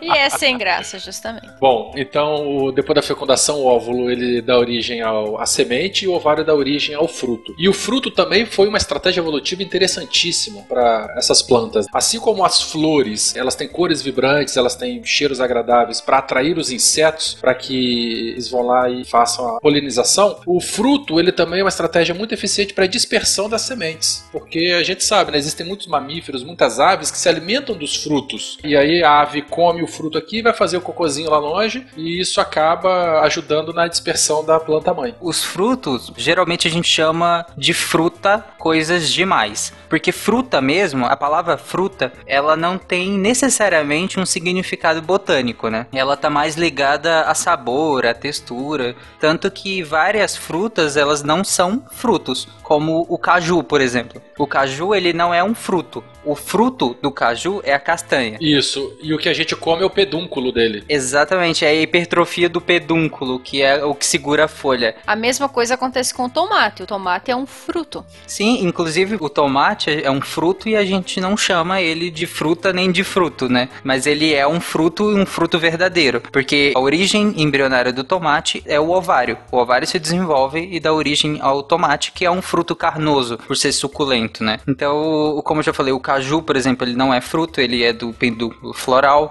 O próprio morango também, o morango, o que é gostoso no morango, não é o fruto, porque ele é do receptáculo floral. Na verdade, o morango é uma infrutescência, né? Exatamente, é porque é do receptáculo floral que dá origem àquela parte carnosa do morango. O fruto do morango, que são aqueles pontinhos pretos no morango. Aquilo que é o fruto, de fato, do morango. O da maçã ainda é mais sutil, porque o fruto da maçã é aquela parte interna da maçã onde ficam presas as sementes. Interessante que no abacaxi, o abacaxi é uma bromeliácea e cada gominho é uma fruta separada. Claro que todas elas vão formar o abacaxi, mas cada gominho seria um fruto separado. E o nome do abacaxi é interessante porque ele é uma fruta americana, só que o termo abacaxi vem do tupi, que significa ibacati e significa fruto fedorento. Nada a ver, né? Bom, eu não gosto de abacaxi, então pra mim é fedorento. Nossa, eu gosto. Também não gosto de abacaxi. Dói. Eu adoro Abacaxi é ótimo. Eu amo abacaxi. Gente, passem abacaxi na frigideira com carne, depois flamba com uísque. Fica... Meu Deus.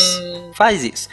Mas o- aproveitando o abacaxi, outra divisão dos frutos seria entre monospérmico e poliespérmico, que é a diferenciação é que o monospérmico seria uma semente só, tipo o abacate ou pêssego que tem uma semente interna só, e o poliespérmico seria laranja, melão, entre outros. É, e lembrando que a azeitona, aquela azeitona do pé de oliva, ela também é um fruto. A gente não chama de fruto, né? Mas é um fruto também. E a banana? A banana é interessante porque é o que a gente chama de patenocarpio. Na verdade, é o próprio ovário que se desenvolveu, e aí até aí tudo bem, porque o que a gente chamou de fruto é justamente o que vem do ovário. Só que o interessante da banana é que é o ovário sem ter acontecido a fecundação. Então ela não tem semente. Na verdade, a banana original é realmente um fruto. Sim, o que nós selecionamos, né? A que Sim, nós sim. selecionamos que a gente come hoje em dia, essa banana é um patenocarpio. Aqueles pontinhos pretos que a gente vê no meio da banana são os resquícios do.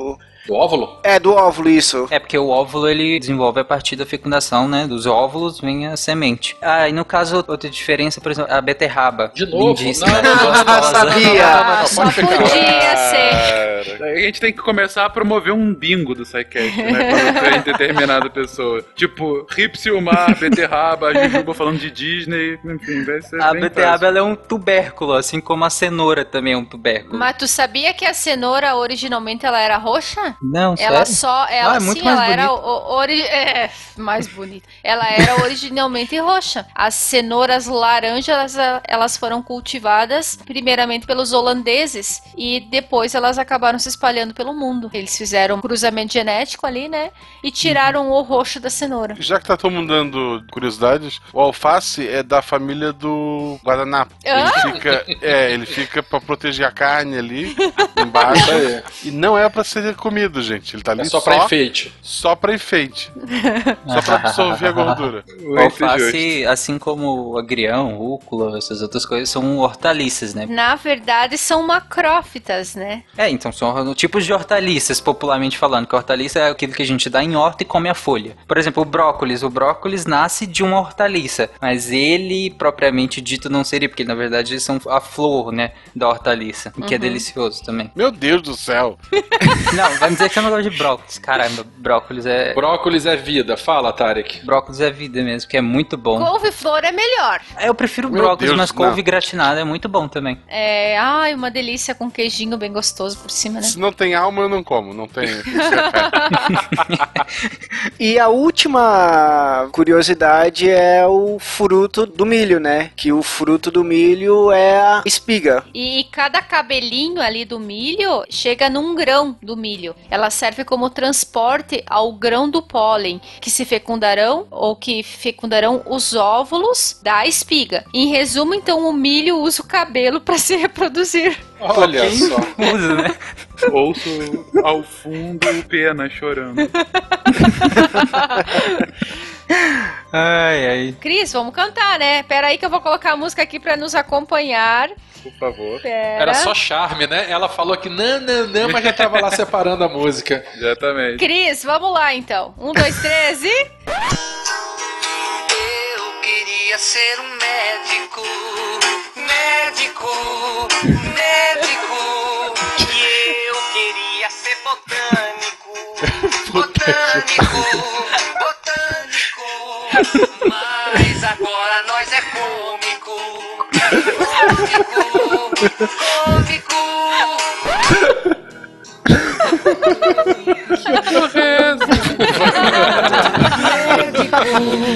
médico e eu queria ser botânico, botânico, botânico. Mas agora nós é cômico, cômico,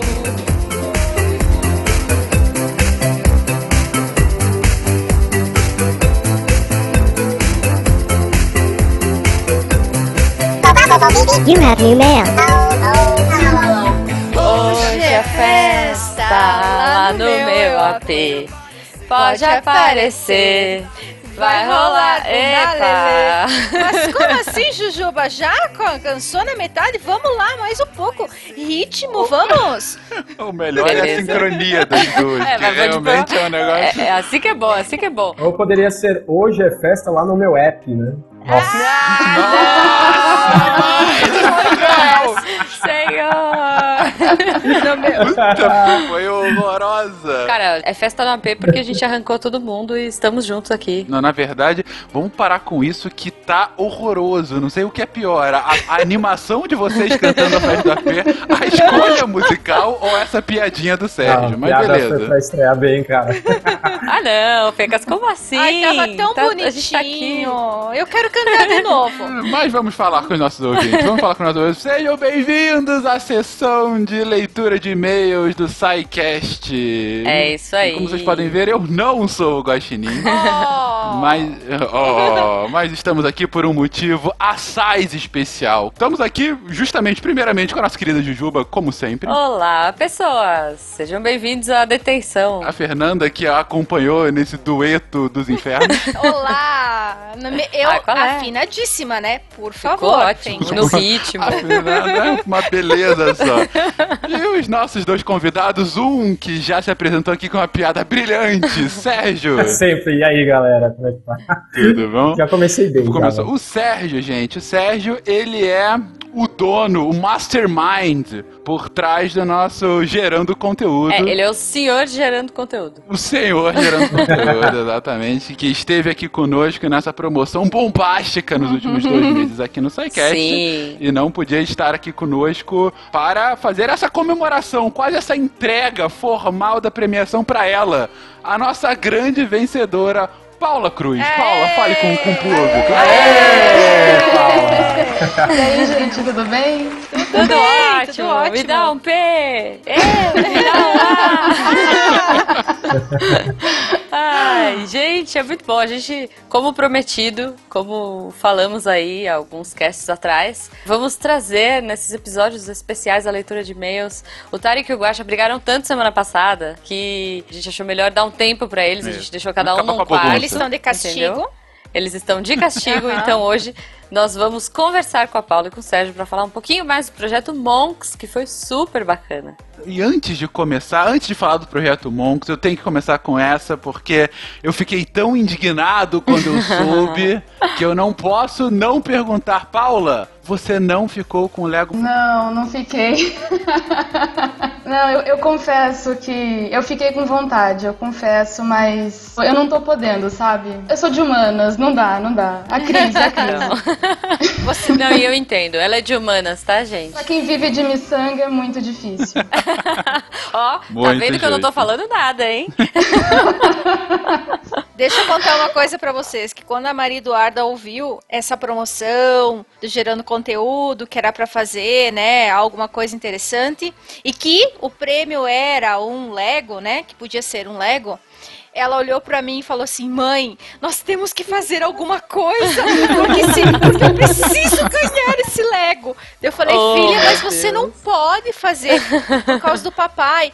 Ah, mãe, mas e você? Você não pode fazer? Eu falei, filha, a mãe não tem criatividade pra isso. Ela ficou tão decepcionada porque ela queria muito fazer alguma coisa pra ganhar esse Lego. Oh, meu Deus. Olha aí, mas já fica a dica aí, ó, do aniversário, Natal. É, não, né? Quem já, tá, já tá comprometido esse daí já. Ixi. É, pois é. Bom, mas então é isso. A gente já entendeu a Paula Matrumer sangueira. É, pois é. Mas, Paula, antes de tudo, há quanto tempo você nos ouve? Por favor, diga que você nos ouve pra não ficar feio. Sim, claro. Não, eu já escuto há um certo tempo, sim. Acho que há mais ou menos um ano por aí. Olha aí. Por aí. Faz Que tempinho. bonito, que bonito. Então você ouviu o desafio do Gerando Conteúdo e pensou, essa é minha ou foi aquela coisa de não, não sei, quem sabe, pode ser que eu ganhe, pode ser que eu não Ah, ganhe? Se eu ia ganhar, eu não fazia ideia, mas é, na hora eu soube que eu precisava participar, que eu queria muito participar. Porque eu acho que eu vi ali uma, uma oportunidade de eu misturar a minha área, que é design, com educação, que é uma outra área que me interessa muito. Então, na hora que eu soube, eu falei, ah, eu tenho que fazer alguma coisa. Eu não sei o que, mas alguma coisa eu tenho que fazer. Então, na hora você não tinha ideia daquilo que você montou no final. No começo, Não, não era uma não. coisa que você já pensava, que já tinha desenvolvido alguma coisa. Não, eu passei dias pensando nisso, o que, que eu vou fazer, o que, que eu vou enviar, e foi uma ideia assim que eu fui construindo aos poucos, sabe? E quando é que deu o clique que te diz assim, não, é isso daqui e é a partir disso que eu vou desenvolver alguma coisa? Teve esse clique assim? É, então eu não sei dizer se teve assim um clique, porque foi uma ideia que eu fui tendo aos poucos, sabe? Num momento eu decidi que eu faria um jogo e depois eu fui elaborando esse jogo bem aos poucos. E aí umas três semanas antes de entregar, eu acho que foi quando eu finalizei tudo. Mas não teve assim o, o momento assim que veio a ideia toda. Eu fui trabalhando ela aos poucos. E conta um pouquinho do jogo pra gente. Eu comentei um pouquinho quando, enfim, a gente É, a fez gente a, fez um resuminho ali, o anúncio, né? mas foi um, um resumo. Nada melhor do que a dona É verdade. contar um pouquinho pro público. Bom, funciona basicamente assim. Monks é um jogo para ser jogado é, em grupos fechados. Então, o ideal é que o professor cadastre a turma dele no jogo e peça para os alunos se cadastrarem também. Quando os alunos se cadastram, então temos um grupo fechado, né, onde os alunos vão competir entre eles e o professor vai coordenar. No primeiro acesso de cada aluno, ele vai receber um Monks. O Monks, ele é um monstrinho muito peculiar que o aluno tem que cuidar. Só que esse monstro, ele não se alimenta de comida. Ele se alimenta de informação. Então, o, o bichinho é muito curioso e ele vai fazer perguntas todo dia. Hum. E a criança tem que estar apta a dar as respostas certas para esse monstrinho para ele sobreviver. E provavelmente essas perguntas seria, sei lá, é tipo um reforço do que eles aprenderam em aula, imagino, né? Isso, Tipo como se exatamente. fosse, sei lá, uma lição de casa bem mais divertida. né? Exatamente. A vantagem desse jogo é que essas perguntas elas não vêm de um banco de perguntas, né? Quem Uhum. coloca essas perguntas é o professor. Então o professor deu aula hoje, ele já elabora as perguntas que ele quer colocar no sistema. Aí ele define se ele quer colocar uma pergunta, cinco, dez. Uhum. Ele sabe é, como a classe dele consegue acompanhar e ele pode fazer é, pelo método dele, como, como achar melhor. E aí ele coloca essas perguntas e a pergunta aparece para a criança como se fosse o Monks que estivesse perguntando. E se ela acerta, ele se alimenta dessa resposta certa, né? Isso, exatamente. Se ele dá a resposta certa, o Monks evolui. E se ele dá a resposta errada, ele vai regredindo. Ele morre? Essa ideia? Existe, existe. Se você deixar ele é, vários dias sem se alimentar, né? No caso, sem, sem responder nada, ele morre. Ou se você responder errado muitas vezes, ele morre. Olha só que legal, né? Então dá pra você É. traumatizar a criança, né? Pra sempre, né? Exatamente que eu ia comentar. Falar, olha, cara, se você não passar de ano, o seu bichinho vai morrer, cara. E aí você vai ficar que nem eu com o Tamagotchi lá e... Merda. Aí a criança pode começar de novo, sem problema. Ela vai lá, só que ela vai, vai começar de um nível que os colegas já, já estão bem avançados, né? Uhum. Então, a criança, se ela tiver que reiniciar, então o ideal é que ela esteja sempre revisando a matéria e pronta para responder. Porque Legal. quando a criança visualiza a pergunta, essa pergunta tem um tempo de resposta, que é pra gente ter a Uhum. garantia de que a criança não vai simplesmente procurar no Google, né? Hoje em dia. É, que nem sua fome, você não vai ficar esperando, né? É, lógico. Você tem que revisar antes, né? Ou, no mínimo, prestar atenção na aula pra você estar apto a responder. Legal. Uhum. A Juba já falou, inclusive no Missangas, de um aplicativo bem interessante chamado Abitica, né? Era o RPG Habit, que foi pra Abitica agora, e virou febre entre os, os miçangueiros, Sim, né? Gente usa Inclusive, esse que vos fala. Ah. Não, e eu tô comentando sobre esse aplicativo porque qual é a lógica dele? A lógica é, vou usar um gerenciador de tarefas junto com o jogo de RPG. A lógica do Monks, uma analogia bem solta, mas assim, ainda assim que, que fica clara, é, é justamente essa, é você dar um incentivo muito forte para um dever de casa Sim. da criança. Exatamente. Você está transformando um dever de casa numa tarefa agradável, né? Sim. Não só agradável, como uma tarefa eh, eh, que a criança vai correr atrás, ela quer fazer mais porque ela quer deixar o monstrinho dela mais forte, né? É, e no Sim. dia seguinte ela vai batalhar com os amiguinhos, sei lá, no intervalo, ou vai ter algum momento da aula que ela vai poder fazer isso, né? Então já é mais um incentivo, né? Essa competitividade. É, quando eu tava elaborando essa ideia, eu tava pensando, tá, mas eu vou evoluir eles pra quê? Tem que ter um Uhum. objetivo nisso. Então, vamos colocar eles pra duelar entre eles, né? Com certeza. Tendo como referência a Pokémon, né, que já é sucesso, todo mundo sabe que é sucesso, por que não seria também, né? Então, pois é, e, e tem todo um incentivo, né? Fê, Oi. a Maria, ela gosta de fazer dever de casa? Ah, depende do dia. às vezes ela gosta, às vezes ela não gosta. Mas eu acho que esse joguinho ela ia amar. Ela ia amar isso. E não só ela, como também os coleguinhas dela, né? Porque eles têm muito de conversar e de brincar no início da aula, ou mesmo na hora do intervalo, né? Ou final de semana, quando os, os amiguinhos se juntam. E aí é um incentivo não só para estudar para a tarefa de casa, mas também Uhum. para a prova, para as avaliações que os colégios fazem, né? Eu estudo com ela de uma forma parecida do que o joguinho. Então, toda vez que eu tenho que estudar por uma prova com ela, porque até a gente senta, toda vez que tem prova, estuda toda a matéria com ela, a gente estuda dessa forma. Então vai fazendo perguntas e vai escrevendo ou vai pedindo oralmente e ela vai respondendo conforme o conteúdo que ela aprendeu na aula. E isso Uhum. se assemelha um pouco ao que o. Só que não tem nenhuma recompensa, né? Só a nota no final na- da prova. E a recompensa do joguinho é o, é o bichinho evoluindo, né? E isso que é a parte interessante. Eu acho que, que o- as crianças, e principalmente ensino fundamental, eles vão gostar bastante disso. E aí fica a dúvida da velha aqui, que vai denunciar a idade agora. Eu demorei muito, muito tempo pra ter um celular. Assim, tudo bem, né? Tipo, Ah, os também. tempos eram outros. É. Mas você acha que hoje, na realidade que a gente tem na maioria das escolas, vai, você acha que é viável? As crianças têm mais acesso ao smartphone? Tem isso? Levam pra escola? É, é permitido na escola? Sei lá. É, na verdade não é permitido na escola, mas, por exemplo, onde a Maria estuda, eles têm a aula, por exemplo, ho- hoje ela tinha uma avaliação de inglês, que eles fizeram a avaliação de inglês no tablet. Em grupos, né, Ah, formaram tá. duplas, e as Aham. duplas iam respondendo questões de inglês no tablet. Então, Fê, não fala isso, cara. Eu era da época do cartaz. É. Lá pra frente, segurava Pois é, o cartaz. aquela lantejola no cara. cartaz. Que tristeza. eu também sou dessa época. Cartolina, exatamente. Cartolina, eu É. tenho pavor dessa palavra. fazer as apresentações, né? Fazer a apresentação de trabalho era só com cartaz, né? Hoje, Uhum. outro dia eu cheguei, a Maria tá no terceiro ano, terceiro ano do ensino fundamental. Cheguei na sala dela, a prof abriu a porta, acho que um coleguinha entrou, olhei a prof com um data show lá passando slide no quadro pra eles. Daí que eu me liguei e falei, meu Deus, eu fui ter aula com, com multimídia? É na faculdade.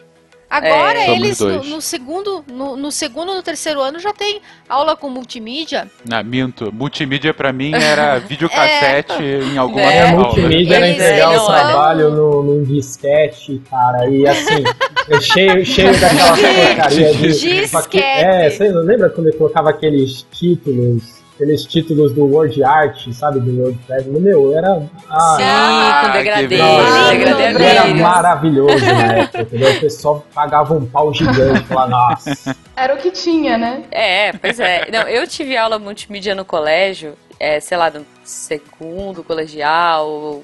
Eu acho que o colegial todo eu tive. Mas era uma, uma sala, era um colégio, eu era bolsista no colégio particular, e era tipo uma sala que chamava Sala do Futuro. É a gente chegou no futuro, então. Pois é, estamos no Essa é a conclusão. E, e acho que esse, esse, eu não sei como, ó, que plataforma ele vai usar, enfim, né, para jogar, Uhum. mas talvez é uma boa ideia até para não só, como eu tava falando, não só para fazer atividades ou tarefa de casa, mas também para contar como avaliação dentro da escola, né? É uma forma de você Com certeza. ter, Uhum. ter os alunos envolvidos, trabalhar a multidisciplinaridade, né? Porque hoje a gente vê as disciplinas, elas todas são em caixinhas, né? A caixinha de Uhum. português, de matemática, de inglês e assim por diante. Enquanto vocês estavam falando, eu estava pensando, é porque eu já fui professora, né? Então a gente fica pensando, Uhum. tá, mas como que a gente vai fazer isso? Colocar lá.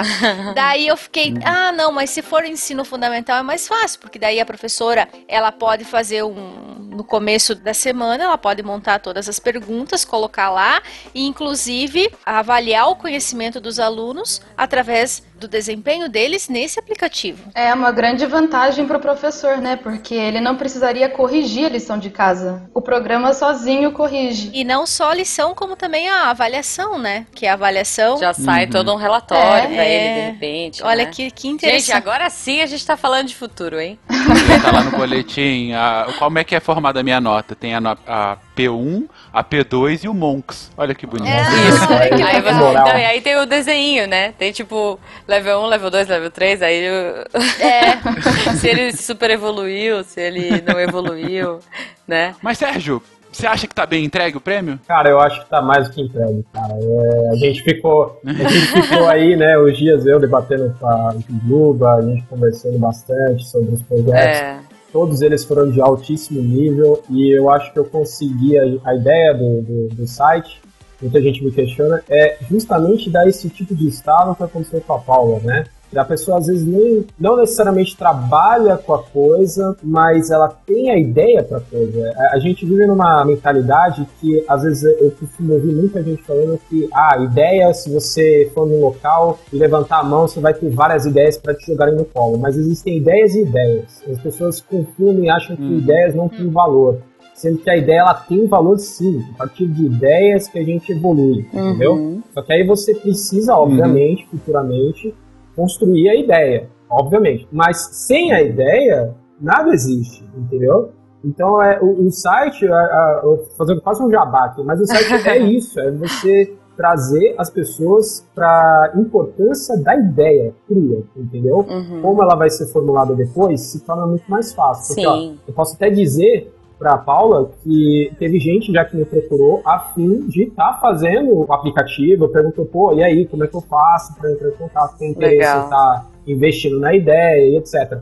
Então isso começa a abrir outros horizontes para outras pessoas de investimento e etc. Então, assim, essa minha visão em relação à ideia é que hoje existe uma discriminação muito grande se achando que ideia qualquer um tem. Só que aquilo que eu penso é, ideia todo mundo tem? Tem. Só que ideias excelentes não é bem assim, entendeu? Então, Uhum. por exemplo, a Paula não necessariamente trabalha com isso, mas ela teve um insight dela e ela foi lá e mandou ver, entendeu? E ela conseguiu, com todo o mérito do Uhum. mundo, o, o prêmio aí da escolhido pelo SciCast, entendeu? Então, totalmente mérito dela, e é isso.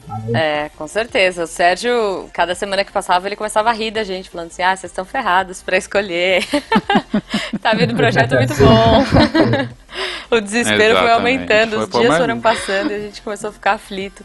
Foram muitos projetos Foi, legais. foi bem complicado. É, poxa, Paula, agora é, é isso, né? Assim, se a gente conseguir levar esse projeto adiante, vai ser muito legal. Para os ouvintes que estão perguntando nesse momento, não, não vamos desenvolver o Monks ainda. Talvez, quem sabe um dia porém todavia, mais pra frente. Mas antes, eu acho que a gente tem que aproveitar É. esse momento, Jujuba. Paula, é a sua chance. Em um minuto, faz aí o pitch de venda do seu aplicativo para investidores futuros. Chama os investidores para fazer o- esse aplicativo. Isso, a gente vai ficar quietinho aqui. Você vai ter esse áudio. Caso você queira investir na sua ideia, você vai pegar isso. Olha, isso aqui foi quando eu apresentei e ganhei o concurso lá no SciCast, o concurso gerando conteúdo. É isso, invista em mim. Olha que ideia fantástica. Agora o áudio é seu, Paula. Um minuto para você defender a sua ideia. Explica o que que é e explica onde você quer chegar. Beleza, gente. é, essa ideia eu acho que tem todo o potencial para transformar a educação. Às vezes a gente fica esperando de uma escola ter uma boa infraestrutura, ter carteira confortável, ter uma sala com boa pintura e o aluno não está engajado, não está feliz, não está contente com o método de aprendizagem. Então, eu acho que é uma grande oportunidade para transformar a educação em qualquer escola. Então, se você é investidor e está interessado na minha ideia, por favor, invista, tá? Eu acho que, que vale muito a pena. É isso então, Muito gente. bom, muito É, bom. Poxa, mais uma Obrigada. vez, né, Paula? Parabéns. obrigada, obrigada. E aliás, eu vou dizer, né, porque até então, eu já falei isso e eu vou repetir. A gente não tem acesso a nenhuma informação do participante. As pessoas são números. Então a gente fala, olha, tenho 36, que é legal, ah, tenho 42, tenho 28, sei lá, a gente até o final não soube. E aí quando eu cheguei, passei, né, o candidato vencedor pro Sérgio, falei, Sérgio, então olha, é esse número aqui, nem lembro qual é. Ele falou, ah, então tá bom, peraí, deixa eu ver. Ah, ela chama Paula. Eu, ah, que legal, uma menina. yeah, girl power. Fiquei super feliz. É, e aí depois, enfim, quando a gente foi abrindo, né, os números e a gente foi vendo os participantes, a gente viu que tinha bastante mulher também, bastante homem. E, enfim, pô, fico super feliz. É, o que torna muito democrático, né, Com cara, certeza. essa, essa métrica de você considerar isso que eu criei de ah, as pessoas nesse sentido são números, porque a gente acaba com qualquer distinção. Idade, sexo, é, não importa, entendeu? O que importa é a pessoa ser boa no que faz. É, entendeu? isso aí. Então aí tá aí, ó. Pois é, não, Entendeu? a Tá gente aí não precisou, ah, enfim, ver currículo. Eu sei, eu vim da área de design, então eu sei que isso é muito comum, né? O seu portfólio vale muito mais do que o seu currículo. Se você fez a faculdade A ou B, não importa, se você tem um trabalho bom, é, é muito mais legal. E eu acho que cada vez mais espero que as empresas, enfim, que as pessoas comecem a ter essa noção. Se você faz uma coisa muito bem, dependendo da área, né, gente? Também não vamos generalizar, pelo amor de Deus. Mas É, dependendo da área, você consegue, você consegue demonstrar aí suas propostas de uma forma bem bacana. Então eu espero que os dois projetos continuem, eu espero que o Gerando Conteúdo tenha uma vida muito longa, espero que o Monks um dia saia do papel e que o SciCast e Paula possam seguir com o projeto, que vai ser demais. Ah, tomara que sim. Um parabéns muito grande para todo mundo que participou. Eu fiquei extremamente impressionado como o público do SciCast foi engajado a fazer e extremamente. Uma monografia. É, como vocês falaram, teve gente que É. quase fez um, um, Foi um artigo um científico. artigo científico. isso. Então, assim, fiquei extremamente contente de, de ver como o público, né, os ouvintes do SciCast são extremamente é, interessados em fazer, em, em entregar. E, puta, muito bom todos os projetos que foram postados lá. Excelente, excelente. Então, todos felizes. Sim. Monk saiu como o nosso grande vencedor. Só tem uma coisa que não tá feliz, que é aquele Lego Mindstorm sozinho. longe um ainda. dono. Tá na prateleira. Eu fiz quase mais propaganda do Lego do que do próprio gerando conteúdo aqui. Olha Mas tudo só. bem, tudo bem. Fica pra uma próxima, fica pra uma próxima. Fica pra próxima, fica pra próxima. Quem sabe se não for do SciCast, Pois você é, pois é. Vou sair só pra ganhar o Lego Mindstorms. E até semana que vem, gente. Tchau, tchau. É isso aí, pessoal. Até semana que vem. Obrigada pela visita. E agora vamos continuar a É, festa. Não, sem cantoria, Então tá- pelo amor de Deus. Hoje é festa lá no meu AP. Meu Deus Pode aparecer. Tá bom. Chega, chega. Dar ei Numai, numai, numai ei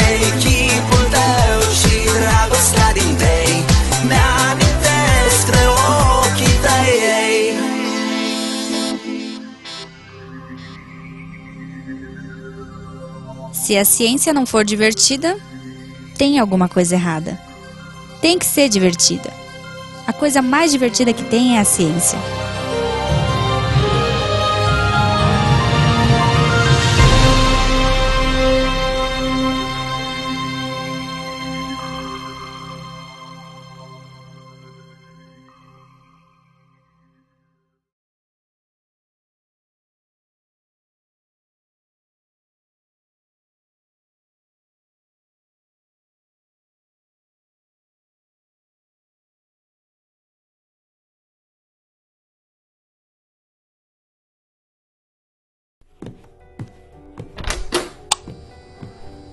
Nossa, uma caixa.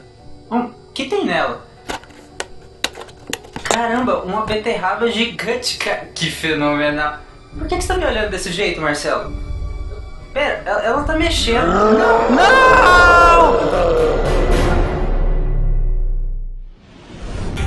Este programa foi editado por Tapcast. Edições e Produções de Podcast.